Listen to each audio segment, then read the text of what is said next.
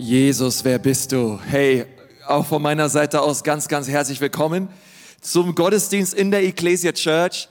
Hey, wir sind eine Kirche an drei Standorten. Wir treffen uns hier in Nürnberg, aber wir treffen uns auch in Erlangen, wir treffen uns in Ansbach und online sind so, so viele Leute dabei. Herr, wie wäre es, wenn wir mal hier aus Nürnberg mal unseren ganzen Freunden online in Ansbach und in Erlangen mal einen riesen Applaus geben? Come on, lass uns mal Komm, wir, wir, wir machen noch, das geht noch lauter, oder? Komm, wir begrüßen euch mal ganz herzlich. Es ist so gut, in dieser Zeit Gottes Wort zu hören, mit euch gemeinsam einfach Jesus zu erheben. Und unser Gebet ist es, dass du auch an diesem Sonntag Jesus erlebst, ganz persönlich. Ich bin super begeistert über diese Predigtserie, Wer ist Jesus? Und wir werden uns die nächsten sechs Wochen mit genau dieser Frage beschäftigen. Wer ist Jesus? Ich meine, come on, diese Frage, die bewegen Menschen schon seit 2000 Jahren. Seitdem Jesus kam, vor 2000 Jahren, er auf diese Welt gekommen ist, geboren in einer Krippe, gestorben an einem Kreuz, auferstanden nach drei Tagen. Er hat seinen Geist ausgegossen zu Pfingsten und seitdem die Gemeinde Jesu wird gebaut und gebaut und gebaut. Und Jesus ist der wiederkommende König. Er ist derjenige, der gesagt hat, hey, eines Tages komme ich sogar wieder. Ja, ich komme ein zweites Mal. Und Menschen bewegt das total. Hey, wer ist dieser Jesus? Kann ich diesen Jesus persönlich kennenlernen? Ist Jesus wirklich der, der behauptet zu sein? Ist Jesus wirklich der Weg? Und es gibt so viele Fragen und ich glaube, du bist auch im Gottesdienst und du hast vielleicht schon einige Antworten gefunden auf diese Frage, aber es sind andere Leute da, du kannst mit Jesus erstmal per se vielleicht gar nicht so viel anfangen. Ja, und du hast immer noch diese riesigen Fragezeichen, wer ist dieser Jesus? Und in den nächsten sechs Wochen wollen wir uns als Kirche genau mit dieser Frage beschäftigen. Wer ist Jesus? Und ich glaube, dass ähm, diese Wochen und diese Botschaften in diesen nächsten sechs Wochen, ich glaube von ganzem Herzen, es werden Botschaften sein, die werden uns alle berühren. Ob du Jesus noch gar nicht kennst, ob du gerade frisch dabei bist, Jesus kennenzulernen oder ob du schon ganz, ganz lange mit Jesus unterwegs bist. Ich glaube, Jesus möchte sich jedem Menschen neu vorstellen und dass wir ganz neu eine Offenbarung darüber bekommen, hey, wer ist er wirklich? Denn ich glaube, dass wir unterm Strich mehr von Jesus brauchen, auch in unserem Leben. Aber da werde ich noch so viel drüber sagen, auch in diesen nächsten Wochen. Und ähm, es gibt immer eine Predigt mit Schrift, du kannst sie dir gerne runterladen, sei es bei der YouVersion App oder auch ähm, auf der Homepage, online ähm, oder du nimmst einfach was raus und schreibst mit, okay? Das geht übrig. Komm mal, gibt's noch irgendwen, der mit Stift und Zettel unterwegs ist? Okay, Gott segne euch, ihr Lieben. Okay, das ist total in, mit Stift und Zettel unterwegs zu sein. Okay, auch in Erlangen. Hey, das ist total in. Hol deinen Stift raus, dein, dein, dein Zettel raus, dein Lippenstift, irgendwas zum Schreiben. Ähm, weil ich glaube auch, dass diese Botschaft heute ähm, eine ganz wichtige Botschaft ist, um mehr zu verstehen, wer Jesus ist. Weil ich möchte heute einen Grund legen etwas Grund, grundsätzlich mit uns eine Frage bewegen. Und ich habe zu dieser Predigt heute den Titel gegeben, Jesus, der einzige Weg. Jesus, der einzige Weg. Weil bevor wir darüber reden, ähm, ja, wer ist Jesus und auch was, ja, wer, wer ist er als Person, aber auch was, was tut er? Jesus unser Heiler, Jesus unser König, ähm, Jesus unser Versorger. Ist es, glaube ich, erstmal wichtig, dass wir alle verstehen, es gibt einen Weg dorthin. Es gibt einen Weg, den die Bibel beschreibt, zum Herzen des Vaters. Und ähm, ich und ganz viele Leute glauben von ganzem Herzen, dass dieser eine Weg eben Jesus ist. Jesus ist der Weg. Jesus ist der Weg. Und wir wollen uns gemeinsam anschauen, was das für uns bedeutet. Ähm, wir reden darüber, dass Jesus der einzige Weg ist. Und ich glaube, wenn ich das schon ausspreche, ist das für einige Leute hier schon ein Affront, ja. Du sagst, hey, Pastor, jetzt hast du mich schon verloren, ja. Also, wie kann, wie kann man das behaupten, dass Jesus der einzige Weg ist? Ich meine, müsst ihr als Christen immer so exklusiv tun, ja? Ähm, kann man nicht irgendwie mal weitherziger sein, okay? Ihr immer mit eurem Jesus. Ja, äh, lass uns doch über Gott reden. Lass uns doch darüber reden, wer ist Gott. Lass uns doch darüber reden, dass es nicht nur einen Weg gibt, sondern viele Wege gibt. Und vielleicht sind es Dinge, die auch gerade dich beschäftigen, du in deinem Herzen das so bewegst oder das vielleicht auch so siehst. Ähm, und du denkst dir, hey, ähm, es gibt doch vielleicht mehrere Wege zu Gott. Ähm, warum seid ihr Christen immer so drauf? Nun, ich möchte dir sagen, wenn mir jemand die Frage stellt und sagt, behaupten Christen, dass Jesus der einzige Weg ist, dann würde ich sagen, nein, das behaupten wir nicht. Ähm, es behauptet die Bibel. Das ist ein großer Unterschied. Also die Bibel sagt das. Das Wort Gottes sagt es, dass Jesus der Weg zu Gott ist. Es ist nicht nur meine Meinung ja, oder die Meinung von irgendeinem Kirchenvater oder von irgendeinem krassen Theologen, sondern die Bibel sagt, dass Jesus der Weg ist zu Gott. Schau mal, was in Johannes 14, Vers 6 steht. Dort lesen wir, ich bin der Weg. Jesus sagt nicht, ich bin ein Weg. Er sagt nicht, ich bin einer der Wege da draußen, sondern er sagt, ich bin der Weg. Und dann sagt er sogar weiter, ich bin nicht nur der Weg, ich bin die Wahrheit und ich bin das Leben. Also sofort sagt Jesus, hey, wer, wer ist Jesus? Würdest du das Jesus fragen, Herr Jesus, wer bist du? Er würde sagen, hey, ich bin der Weg. Ich bin die Wahrheit und ich bin das Leben. Und dann grenzt er das Ganze sogar noch mehr ein. Er spitzt es noch mehr zu und er sagt, zum Vater kommt man nur durch mich. Und das ist das, was die Bibel sagt in Johannes 14, Vers 6. Zum Vater kommt man nur durch ihn. Schau mal, was Petrus sagt nach Pfingsten in Apostelgeschichte 4, Vers 12. Dort steht, in keinem anderen ist Rettung zu finden, denn unter dem ganzen Himmelsgewölbe gibt es keinen vergleichbaren Namen. Nur dieser Name ist den Menschen gegeben worden. Nur durch ihn können wir gerettet werden. Nur ein Name gibt es, durch den der Mensch errettet werden kann, und das ist der Name Jesus. Wer ist Jesus? Er ist der Retter. Wer ist Jesus? Er ist der Name, in dem alles heil ist, und dann kommen Leute daher und sagen, ja, aber warum seid ihr als Christen so exklusiv? Nun, ich möchte dir sagen, ein und für sich ist jede Religion exklusiv. Ähm, wenn du mit Juden redest, sie würden sagen, hey, wir haben den richtigen Glauben. Wenn du mit Hindus redest oder mit Moslems redest, auch sie würden sagen, hey, wir haben die Offenbarung von Gott bekommen. Selbst Pluralisten ähm, glauben und sagen, hey, unsere pluralistische Welt und Religionsauffassung ist die richtige. Und selbst Agnostiker, die sagen würden und behaupten und sagen, hey, ähm, ja, keine Ahnung, man kann es eigentlich gar nicht so richtig wissen. Ähm, selbst das ist ein Glaube. Und selbst das ist etwas, was sehr, sehr viele Menschen ausschließt. Weil sie von Anfang an sagen, hey, man kann das alles gar nicht wissen, okay? Und von daher möchte ich dir sagen, ähm, jede Religion, wenn du sie nur lang genug anschaust, ist exklusiv in ihren Aussagen. Und, aber ich glaube, ähm, es ist ein Trick des Teufels, Menschen glauben zu lassen, dass das Christentum super exklusiv ist, ähm, damit Menschen Jesus nicht kennenlernen. Weil ich möchte dir sagen, ich glaube von ganzem Herzen, dass das Christentum ultra inklusiv ist. Ich glaube, dass das Herz Jesu super, ich meine, das Herz Jesu ist, super, super weit. Das Herz Gottes ist, ist riesig weit offen für jeden Menschen. Aber der Weg dorthin ist schmal. Der Weg dorthin ist nur durch Jesus. Aber das Herz Gottes, es ist weit und es ist offen für jeden Menschen. Kann man uns da irgendwer dankbar für, ja? Hey, Gott, Gott ist, Gott hat ein weites Herz für jeder Mann, für jede Frau, für jeden Menschen, der ihn sucht. Ähm, und ich möchte auch gar nicht so sehr sagen, wenn, wenn wir über das Christentum reden, ich mag dieses Wort Religion manchmal nicht, denn Religion ist immer der Versuch des Menschen, sich Gott zu nahen. Es ist immer die Leistung des Menschen, sich in irgendeiner Weise Gott ähm, zu nahen. Aber das Coole ist im Christentum, und das findest du in keiner anderen Religion, Gott wurde Mensch. Gott nahte sich dem Menschen. Gott kam zu uns. Und das Christentum ist deswegen, denke ich immer wieder, es ist so unkompliziert. Denn es geht nicht darum, etwas zu tun, sondern jemanden zu empfangen. Es geht nicht darum, etwas zu tun, sondern jemanden zu empfangen. Und dieser jemand heißt Jesus. Es geht darum, ihn zu empfangen. Es geht darum, in einer Beziehung mit ihm zu leben.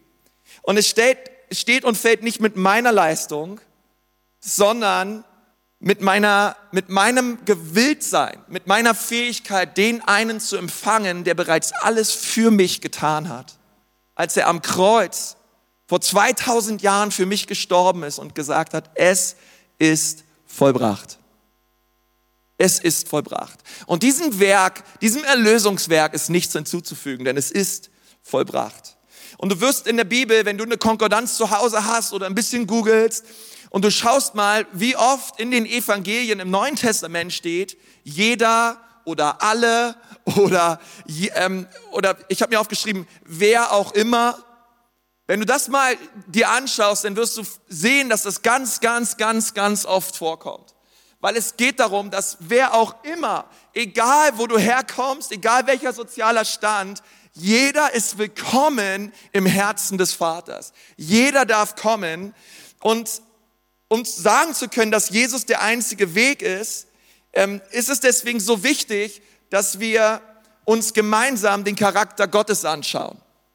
Weil vielleicht sitzt du auch da und du sagst, ja, aber was ist mit all den Menschen, die noch nie von Gott gehört haben? Es gibt so viele Menschen, die haben noch nie was von Jesus gehört. Was machen eigentlich diese Menschen? Was machen eigentlich diese Leute? Deswegen glaube ich, ist es so wichtig, um gewisse Aussagen zu treffen, auch über, darüber, dass Jesus der Weg ist und dass, ja, dass, dass Gott sich Menschen offenbaren möchte und dass jeder diesen Weg erkennen darf und erkennen soll. Es ist manchmal so wichtig, nicht nur über x Verse zu reden in der Bibel, sondern über Wesenszüge Gottes.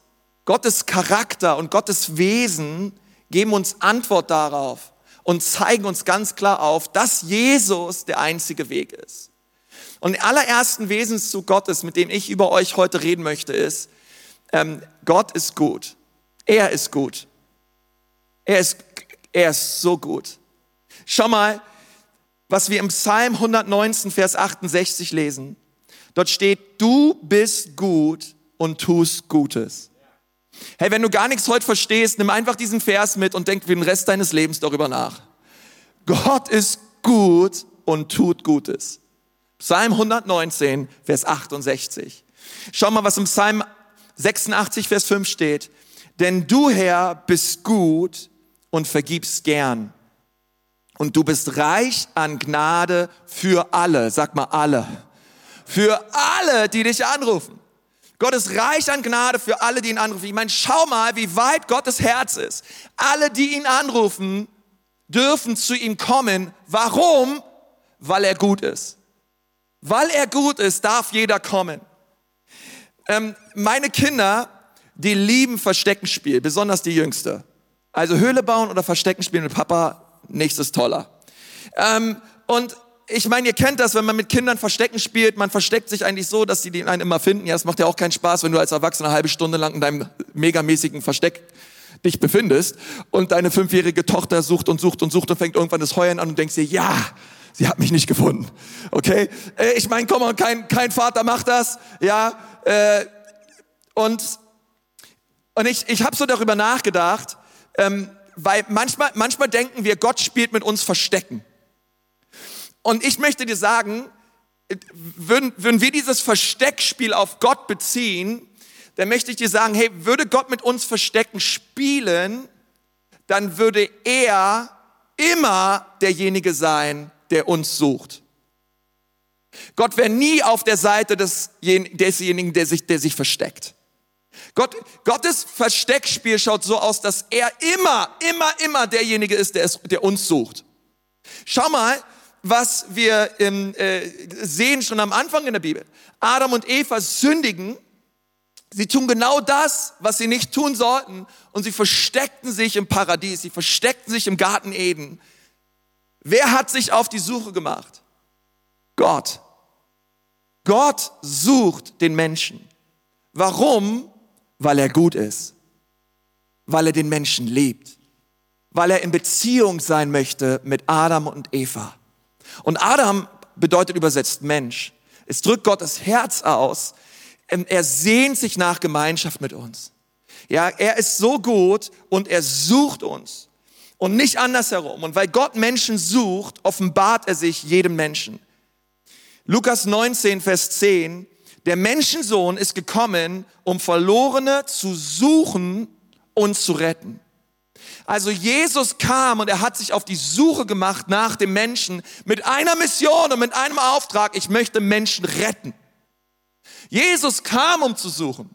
Gott hat gesucht, Gott sucht den Menschen und ich weiß, dass Gott gut ist und dass er ständig dabei ist, Menschen zu suchen und weil das sein Herz ist, offenbart sich Gott jedem Menschen. Ich glaube das von ganzem Herzen. Gott offenbart sich jedem Menschen. Lasst mich euch ein paar Bibelstellen dazu vorlesen. 1 Samuel 2, Vers 27. Es kam aber ein Mann Gottes zu Eli und sprach zu ihm, so spricht der Herr, habe ich mich nicht dem Haus deines Vaters deutlich geoffenbart, als sie noch beim Haus des Pharaos in Ägyptens waren. Also Gott offenbarte sich ganz Israel und dem Haus des Pharaos. Gott, Gott, Gott schenkt Offenbarung. Psalm 98, Vers 2. Der Herr hat sein Heil kund werden lassen er hat vor den Augen der Heiden seine Gerechtigkeit geoffenbart. Gott offenbart sein Heil. Gott offenbart seine Gerechtigkeit und zwar wem? Den Nationen, den Heil, den, den Heiden. Also Gott offenbart sich Menschen. Ganz klar lesen wir das in der Bibel, weil er will, dass alle errettet werden. Gott offenbart nicht nur sein Heil und seine Gerechtigkeit, er offenbart auch seinen Zorn. Schau mal, was wir in Römer 1, Vers 18 lesen. Denn es wird geoffenbart Gottes Zorn vom Himmel her über alle Gottlosigkeit und Ungerechtigkeit der Menschen, welche die Wahrheit durch Ungerechtigkeit aufhalten, weil das von Gott Erkennbare unter ihnen offenbar ist. Da Gott es ihnen offenbar macht. Also Gott schenkt Menschen, Gott, Gott offenbart sich, dass Menschen ihn erkennen. Vers 20, denn sein unsichtbares Wesen, nämlich seine ewige Kraft und Gottheit, wird seit Erschaffung der Welt an den Werken durch Nachdenken wahrgenommen, so dass sie keine Entschuldigung haben. Also was die Bibel sagt ist, Gott offenbart sich jedem Menschen. Gott möchte, dass Menschen ihn ihn finden, dass Menschen in Beziehung kommen mit ihm, weil er ein guter Gott ist. Er, er, er, er, er, er offenbart sich. Und das finde ich so stark. Wie, wie oft lesen wir das in der Bibel, dass Gott Menschen Offenbarung schenkt darüber, wer er ist. Es gibt in, in der Apostelgeschichte einen Mann, der hieß Cornelius. Und dieser Cornelius, er war ein, ein, ein, ja, er hat an Gott geglaubt an den Gott des Alten Testaments, an den Vater, an den, an den Gott des Jakobs, Isaaks und Abrahams, aber er hat Jesus noch nicht gekannt. Und das Krasse ist, dass Gott diesem Cornelius einen Traum schenkt und dass er ähm, Petrus beruft und gesagt hat, hey Petrus, ich möchte, dass du zu Cornelius gehst und dass du seinem Haus von Jesus erzählst. Und Petrus geht hin und erzählt dem Haus von Cornelius von Jesus. Warum? Cornelius hat an Gott geglaubt, aber er hat Jesus noch nicht gekannt. Aber der Weg zu dem Herzen des Vaters und zu dem Herzen Gottes ist immer durch Jesus.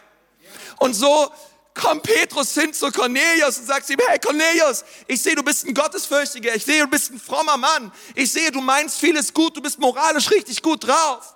Aber das Allerwichtigste fehlt dir. Gott möchte nicht nur einen frommen äußeren Anstrich, er möchte dein Herz verändern. Er möchte mit seiner Liebe in dein, in dein Leben hineinkommen und dich für immer von innen nach außen verändern. Möchtest du das? Ja. Und der Heilige Geist kam und die Kraft Gottes kam in das Haus von Cornelius und er hat Jesus erkannt und sein Leben hat sich für immer verändert. Warum? Weil Gott sich Menschen offenbart. Warum offenbart sich Gott Menschen? Weil er unendlich gut ist. Er möchte Gemeinschaft haben mit uns. Es gibt unzählige Bücher darüber, wie Muslime eine Offenbarung von Jesus bekommen haben. Wenn du dir das mal anschaust, allein schon bei einigen christlichen Buchverlegen, ähm, wo, wo berichtet wird, dass ey, unzählige Muslime, Menschen in, auch, auch Menschen im Hinduismus, aber Muslime wirklich Träume haben von Jesus. Ich habe mir diese Woche so ein paar Geschichten durchgelesen. Es hat so mein Herz bewegt, wie sich Jesus Menschen offenbart. Ich selber habe eine Geschichte gehört von einer Frau, die in Moria, im, im, im, dort im, im, im Flüchtlingscamp, eine Vision bekommen hat von Jesus. Und sie hat gesagt, es war so in ihrer Zelt, sie, sie lag in ihrem Zelt und es war so, als hätte jemand die Zeltwand aufgeschnitten und so wie so das, wie so das obere des Zeltes weggenommen. Und sie hat gesagt, und dann kam ein, dann, dann, dann ist ihr ein Mann erschienen und sie hat gesagt, dieser, dieser Mann, er war voller Licht und er hat mir in die Augen geschaut und ich habe auf einmal eine Liebe und eine Wärme gespürt wie noch nie in meinem Leben. Und diese Frau sagt, und ich wusste, es war Jesus. Und diese Frau, sie war radikale, Muslim, radikale Muslimin, sie hat Jesus ihr Leben geschenkt. Ähm, ich habe mit einem anderen, wir haben bei uns auch eine, eine wunderbare Arbeit mit geflüchteten Menschen. Und ich habe mich, dort, dort gibt es genauso Berichte von Menschen, die wirklich geträumt haben von Jesus. Ähm, ich habe einen, einen jungen Mann kennengelernt ähm, aus unserer Church, der mir erzählt hat, wie er geträumt hat und in seinem Traum ist ihm Jesus erschienen. Erst von ganz weit weg kam ein Mann immer näher auf ihm zu und er hat ihn in die Arme genommen und er hat gesagt, eine Liebe durchflutete in dieser Nacht seinen Körper. Er hat so etwas noch nie erlebt. Und, und dann hat dieser Mann in dieser Umarmung ihn ins Ohr geflüstert, ich bin der, den du suchst. Ich bin's, Jesus. Und, und das ist so stark, oder? Wie, wie Gott sich Menschen offenbart. Und, und Muslime in Mekka beim Pilgern auf der Suche nach Allah eine Vision bekommen von Jesus. Warum? Weil Jesus sich Menschen offenbart und er möchte, dass wir zu ihm kommen. Du musst es wissen, ähm, Gott ist gut. Das zweite ist, er ist gerecht. Er ist gerecht. Gott ist, Gott ist gut, aber Gott ist auch gerecht. Er ist ein gerechter Richter. Schau mal, was im Psalm 7, Vers 12 steht. Gott ist ein gerechter Richter. Gott ist ein gerechter Richter. Gott hat sich entschieden, wenn du ihn suchst, dann wirst du ihn finden. Jetzt sagst du, ja, Konst, du hast doch gerade gesagt, dass Gott uns sucht. Jetzt soll ich ihn suchen. Hey, weißt du was? Ich glaube, dein Bedürfnis danach, Gott zu suchen, ist ein Bedürfnis, was Gott in dein Herz gelegt hat. Wir suchen ihn nicht wirklich zuerst, nein, er hat uns zuerst gesucht. Und unser Suchen ist nur eine Antwort auf sein bereits ständiges Suchen nach uns. Und wenn wir uns auf die Suche machen, dann sind wir an zweiter Stelle dran. Aber das Coole ist, wenn wir uns auf die Suche machen, werden wir ihn finden. Weil die Bibel das verheißt. Weil die Bibel sagt, hey, wer mich sucht, der wird mich finden. Ähm, schau mal, was wir in Jeremia 29, Vers 12 lesen, und ihr werdet mich anrufen und hingehen und zu mir flehen, und ich will euch erhören. Ja, ihr werdet mich suchen und finden, wenn ihr vom ganzen Herzen nach mir verlangt. Habt ihr das gehört in Ansbach? Hey, wenn du von ganzem Herzen Gott suchst, gibt es eine riesige Verheißung. Du wirst ihn finden. Punkt. Wenn du Gott suchst, wirst du ihn finden. Du wirst ihn finden und ich werde mich von euch finden lassen, spricht der Herr. Warum? Weil Gott sich nicht versteckt. Und ich werde euer Geschick wenden und euch sammeln aus allen Völkern und von allen Orten, zu denen ich euch verstoßen habe, spricht der Herr. Und ich werde euch wieder an den Ort zurückbringen, von dem ich euch weggeführt habe. Okay, und das sagt Gott, der nicht lügen kann. Wer ihn sucht, wird ihn finden. Schau mal, was in 5. Mose 4,29 steht. Dann werdet ihr von dort aus den Herrn, deinen Gott, suchen. Und du wirst ihn finden, wenn du mit deinem ganzen Herzen und mit deiner ganzen Seele nach ihm fragst. Sprüche 8, Vers 17. Ich liebe, die mich lieben und die mich eifrig suchen, werden mich finden. Ich bin so begeistert darüber. Hey, einige dieser Bibelstellen, die stehen nicht in eurem Handout. Okay, die müsst ihr euch mit aufschreiben. Aber ich bin so, ich, ich könnte eine Bibelstelle lesen nach der anderen über das Herz Gottes, wie er bereit ist, sich finden zu lassen. Schau mal auf Apostelgeschichte 17, 26. Und er hat ein, aus einem jede Nation Menschen gemacht, dass sie auf dem ganzen Erdboden wohnen, wobei er festgesetzte Zeiten und Grenzen ihrer Wohnung bestimmt hat, dass sie Gott suchen, ob sie ihn vielleicht tasten, fühlen und finden. Sag mal, finden. Finden, obwohl er ja keinem von uns fern ist. Hey, das ist das Herz. Deswegen sandte er Jesus. Weil er versteckt sich nicht. Wenn du ihn suchst, wirst du ihn finden. Okay? Und ich möchte dir sagen, Gott wäre kein gerechter Richter, wenn er Menschen einfach in die Hölle schicken würde, die vorher nie, niemals die Möglichkeit gehabt hätten, eine Offenbarung von Jesus bekommen zu haben. Aber Gott ist ein gerechter Richter. Warum sage ich euch all diese Verse? Weil er ist ein gerechter Richter. Er offenbart sich Menschen. Er möchte, dass Menschen ihn, ihn finden. Er macht sich riesig groß. Und er sagt, hey, hier bin ich. Ihr könnt mich erkennen. Und, und das begeistert mich. Er ist gerecht. Und ich denke immer so, hey, alle, weißt du, all, all die Dinge, die, die ich sehe und die ich nicht verstehe, ähm, und Menschen, Menschen sagen, ja, aber wie kann es sein, dass, ja, so viele Leute unerreicht sind und Menschen nie etwas von Jesus hören?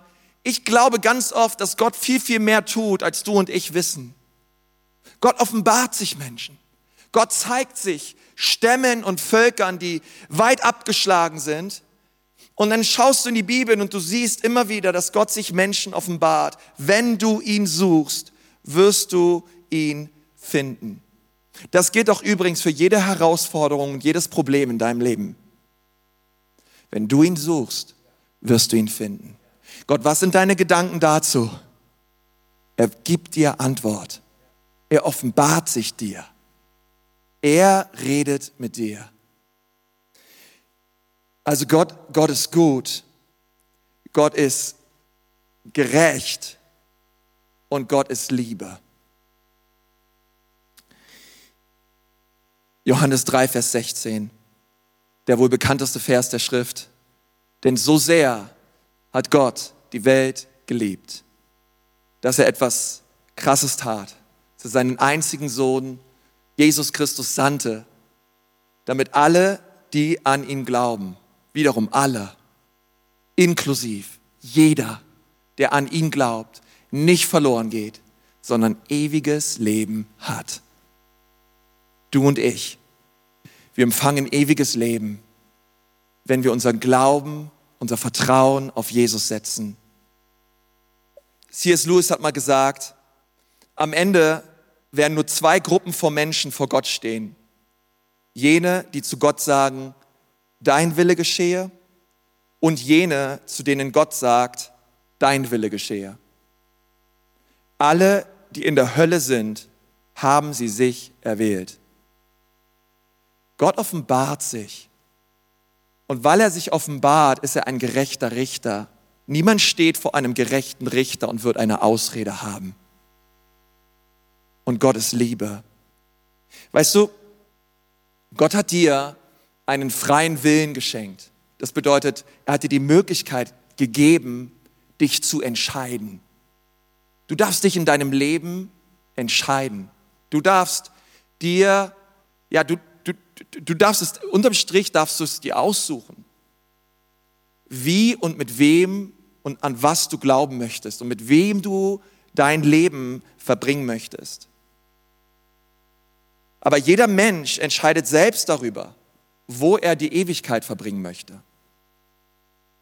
Ob im Himmel oder in der Hölle.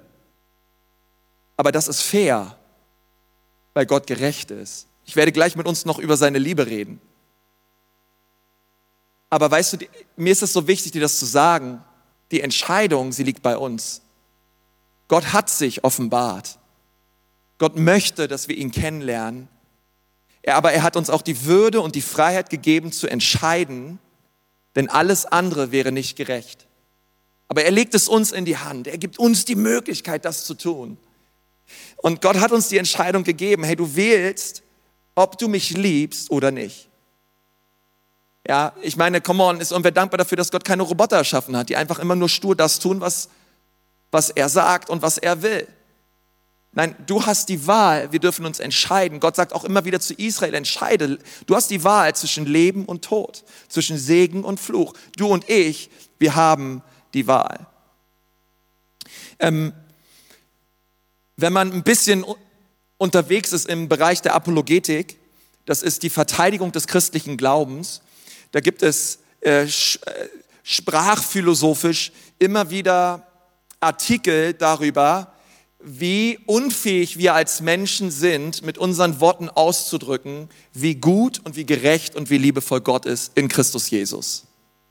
Ähm, und wenn du dich damit mal beschäftigst, dann wirst du sehen, dass, es, dass man jede, jedes Wort in unserer Sprache eigentlich in drei Kategorien einteilen kann. Ich habe es euch mal aufgeschrieben, ihr könnt mal schauen, das ist univok, äquivok und analog. Und ich habe lange überlegt, ob ich dieses Beispiel bringe. Ich habe da meiner Frau, ich habe da meiner Frau von erzählt und sie meinte, Konz, ich bete für dich, dass du das richtig rüberbringst, okay? Also, weil sie weiß, da gibt's immer bei mir, da besteht immer die Gefahr. Ähm, univok, äquivok und analog. Univok bedeutet, ein Wort hat eine Bedeutung und nur die eine Bedeutung. Äquivok bedeutet, ein Wort kann mehrere Bedeutungen haben. Es ist zweideutig, mehrdeutig. Ja, ähm, ich habe letztens gelesen, das Wort ähm, Läufer und das Wort Tau kann im Deutschen 17 verschiedene Bedeutungen haben. Okay, also alle Leute, die die deutsche Sprache lernen, Gott segne euch. Okay, es ist kompliziert. Äh, wir können es selber nicht richtig, also von daher ist alles gut. Ähm, und also es gibt, es gibt univok, es gibt äquivok und es gibt analog. Was bedeutet analog? Analog bedeutet, es ist nicht eindeutig, es ist nicht mehrdeutig, sondern es ist irgendwo dazwischen. Es ist ähnlich von der Bedeutung her. Also ich gebe euch ein Beispiel. Ähm, ich muss an ein Beispiel denken. Ich weiß noch, als ich ähm, Corona hatte, im Krankenhaus war und dann irgendwann rauskam und wir diese komplette Odyssee mitgemacht haben als Family. Ich will da gar nicht groß wieder dran denken. Wir rauskommen aus dem Krankenhaus und ich weiß auch, ich habe das erste Mal online gepredigt. Ich habe in die Kamera geschaut und habe gesagt, hey Ecclesia Church, ich will euch einfach nur sagen, euer Pastor liebt euch. Ich liebe euch. Ich habe euch vermisst. Wer von euch kann sich daran erinnern? Ich weiß es nicht, ja. Ey, und lass mich euch was sagen, äh, ich habe es von ganzem Herzen aufrichtig gemeint. Wenn ich sage, ich liebe meine Church und ich liebe meine Frau, dann gibt es darin etwas Univokes, indem ich meine Church liebe und meine Frau liebe. Hey, das bedeutet, ich, ich, ich habe meine Church vermisst, ich liebe die Menschen in meiner Church, ich finde sie hammermäßig. Ich habe meine Frau vermisst, ich finde meine Frau hammermäßig. Also in diesem eindeutigen Sinne fällt das Wort Liebe auf beide zu aber das Ganze hat auch eine äquivoke Bedeutung. Denn ich liebe meine Church nicht in dem gleichen Sinne, wie ich meine Frau liebe. Halleluja, oder? Also ich liebe meine Frau. Also ich liebe sie so richtig sehr doll. In diesem Sinne liebe ich nicht meine Church. Halleluja. Okay? Also ähm, es hat eine, eine andere Bedeutung, obwohl es das gleiche Wort ist. Ähm, wenn, wenn meine, meine kleine Tochter zu mir kommt und mich fragt, hey, Konzi, äh, äh hey, Konzi, hey Papa, ähm, spielst du gut Fußball? Da sag ich, na klar, dein Papa spielt richtig gut Fußball.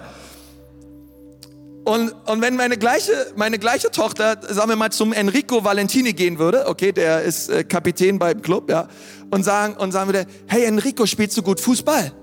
Wir sagen, ja klar, ich spiele richtig gut Fußball hey, du solltest mal gegen meinen Papa spielen, der spielt auch gut Fußball. äh, okay, gleiches gut, unterschiedlicher Kontext, keine gute Idee. Ich werde haushoch verlieren. Versteht ihr, was ich meine? Jesus ist so viel schöner, so viel gerechter und so viel liebevoller als ich es mit meinen menschlichen Worten jemals ausdrücken könnte. Deswegen jede Beschreibung über Jesus auch in den nächsten Wochen. Es ist immer analog. Es ist nicht genauso eine Liebe. Es ist auch nicht eine völlig andere Liebe, sondern es ist eine Liebe, die unser, unser Denken völlig übersteigt. Es ist ähnlich, aber doch völlig anders. Um Gottes Transzendenz und seine Größe beschreiben zu können, müssen wir immer auf Analogie zurückgreifen. Weil er liebt uns so viel mehr, als wir es uns jemals erträumen können. In der Bibel steht zweimal im Neuen Testament, dass Jesus weinte. Das erste Mal in Johannes 11, Vers 35. Ein richtig cooler, cooler Vers, wenn du mal äh, sagst, hey, ich möchte gerne, ich möchte gerne mal äh, mir Bibelverse auswendig lernen. Jesus weint ist der kürzeste Vers in der Bibel. Kannst damit anfangen. Ist vielleicht nicht so der auferbauendste Vers, aber Jesus weinte, Johannes 11, 35. Warum weinte Jesus? Nun, im Kontext ist die Geschichte von Lazarus, wie Lazarus gestorben ist und Jesus sogar noch vier Tage wartete, er gerufen wurde und er fährt und er fährt, er, er, geht zu, er geht zu Lazarus und Lazarus war bereits tot. Und dann hat Jesus gesehen, wie Maria und Martha weinten. Und als Jesus gesehen hat, dass Maria und Martha weinten, weinte er auch. Warum? Weil sie haben jemanden verloren. Er weinte nicht, weil er jemanden verloren hat. Er weinte nicht, weil es ihn, weil er persönlich drüber trauerte, dass Lazarus tot war. Nein, Jesus wusste, er wird ihn aus den Toten auferwecken. Er hat auch nicht geweint, als er davon gehört hat. Aber er hat erst geweint, als er Maria und Martha gesehen hat, wie sie weinten. Warum? Weil sie haben jemanden verloren und es hat sein Herz bewegt. Das zweite Mal, wo Jesus weinte, war, als er Jerusalem gesehen hat und er das allerletzte Mal nach Jerusalem reingekommen ist. Und er hat geweint, sagt die Bibel. Warum? Weil er hat die gottlose Generation gesehen und er hat gesehen, dass diese Generation ihn als Messias ablehnen werden. Und er hat geheult und er hat geweint. Warum? Nicht, weil er persönlich in seinen Gefühlen gekränkt war, sondern weil er wusste, dass sie etwas verlieren werden. Dass sie vor die Hunde gehen werden. Diese Liebe Gottes, sie ist hundertprozentig und durch und durch selbstlos. Wenn ich dir sagen würde, hey, ich hab dich lieb und ich möchte gerne Zeit mit dir verbringen und du sagst, nur habe ich keinen Bock drauf, dann verletzt das meine Gefühle, weil ich mir denke, come on, wie kann es sein, dass du keine Zeit mit mir verbringen möchtest? Aber wenn Gott dir sagt, dass er dich liebt und du willst diese Liebe nicht erwidern, dann weint er nicht, weil er sich in seiner Würde und in seiner Ehre gekränkt fühlt, sondern er weint, weil du etwas verlieren wirst. Diese Liebe ist zutiefst selbstlos. Und nichts und niemand kommt dieser Liebe gleich. Ich kann sie nicht mal beschreiben, wie sehr Jesus dich liebt. Und dieser Jesus lädt dich heute ein, zu ihm zu kommen. Er ist der Weg. Und heute kannst du sagen, ja Jesus, ich will mit dir leben.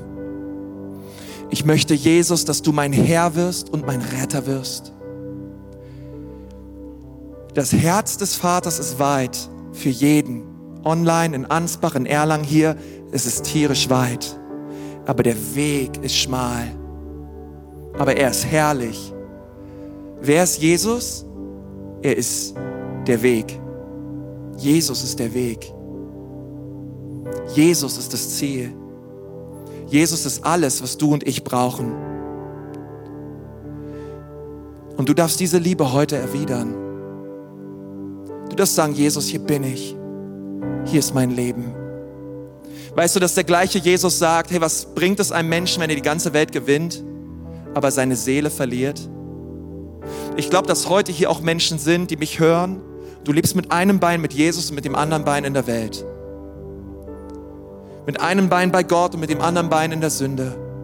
Und ich hoffe heute an diesem Tag, dass ich in den Riss treten kann zwischen dir und der Hölle und dass ich dir sagen kann, Hey, Gott möchte nicht irgendeinen Menschen an diesen furchtbaren Ort schicken, wo Zähneknirschen ist und wo Verdammnis ist, sondern er ist gekommen, um jeden Menschen zu retten. Und du sollst heute und du darfst heute dich entscheiden. Du darfst dich entscheiden und sagen, ja, Jesus, ich will mit dir leben. Du sollst nicht nur mein Retter sein, du sollst mein Herr sein. Der Herr über allem. Ich gehöre dir ganz, Jesus. Und wenn du das gerne möchtest, auch an den Standorten in Ansbach, in Erlangen, auch wenn du gerade online zuschaust und, und du spürst in deinem Herzen, wie Jesus an deine Herzenstür klopft, mach heute deine Tür weit auf und lass ihn hinein. Lass uns gemeinsam einfach beten. Vielleicht können wir alle mal die Augen zumachen. Den Standorten einfach hier im Saal die Augen zumachen. Und du sagst, ja, ich will, Jesus. Ich will heute mit dir leben. Ich habe erkannt, dass du der Weg bist. Und ich will mit dir leben. Dann komm heute zu ihm. Wende der Sünde und der Schuld in deinem Leben den Rücken zu und ergreife seine Hand. Er ist da, um dich zu retten und dir ewiges Leben zu schenken. Hey, und wenn du das gerne möchtest und du sagst, ja, Pastor, ich will heute Jesus mein Leben geben, dann möchte ich jetzt für dich beten. Ich möchte von hier vorne gerne ein Gebet beten der Lebensübergabe. Und wenn du sagst, bitte schließ mich in dieses Gebet mit ein. Ich möchte ab heute mit Jesus leben und er soll mein Herr und mein Retter werden. Hey, dort, wo du gerade bist, ob zu Hause oder an irgendeinem der Standorte, heb mal jetzt deine Hand. Heb mal jetzt deine Hand. Sag, ja, Pastor, bitte schließ mich in dieses Gebet mit ein. Jesus soll mich retten an diesem Tag. Wer ist alles da? Auch zu Hause, heb ruhig deine Hand. Okay, einfach in deinem Wohnzimmer, heb einfach deine Hand hoch. Auch hier im Saal sind einige Leute, die die Hand heben. Hey, das ist klasse. Heb einfach deine Hand. Du brauchst dich nicht zu schämen. Hey, das ist die beste Entscheidung. Und ich möchte jetzt für dich beten. Herr Jesus, ich bete für jeden Menschen, der sich gerade ausstreckt nach dir. Ich danke dir, dass du dich finden lässt. Und ich danke dir, Jesus, dass jeder Mensch dein Heil erleben soll, der deinen Namen Jesus anruft. Denn du bist der Retter und du bist der Heiler der Herzen. Und Jesus, deinen Namen proklamieren wir über jede Seele. Jetzt gerade. Rette du jeden Menschen. Zieh jedes Herz an dein Herz. Jesus, wir wenden uns ab von unserem alten Leben, von unseren alten Wünschen und Sünden und wir wenden uns dir zu und wir sagen, Jesus, tut uns so leid, dass wir ohne dich gelebt haben. Bitte komm in unsere Herzen und rette uns. Hey, und wenn du das gerade gebetet hast und du ja, Jesus jetzt so in dein Leben hineingelassen hast, hey, ich möchte dir sagen, wir feiern das. Der Himmel feiert das. Herr, wir wollen noch mal hier einfach am Standort mal jeden Menschen, der sich gemeldet hat, einfach noch mal einen riesen, riesen Applaus geben. Hey, das ist so, so stark. Komm und lass uns den Leuten mal einen riesen Applaus geben. Hey, das ist der Hammer. Gott segne euch dafür.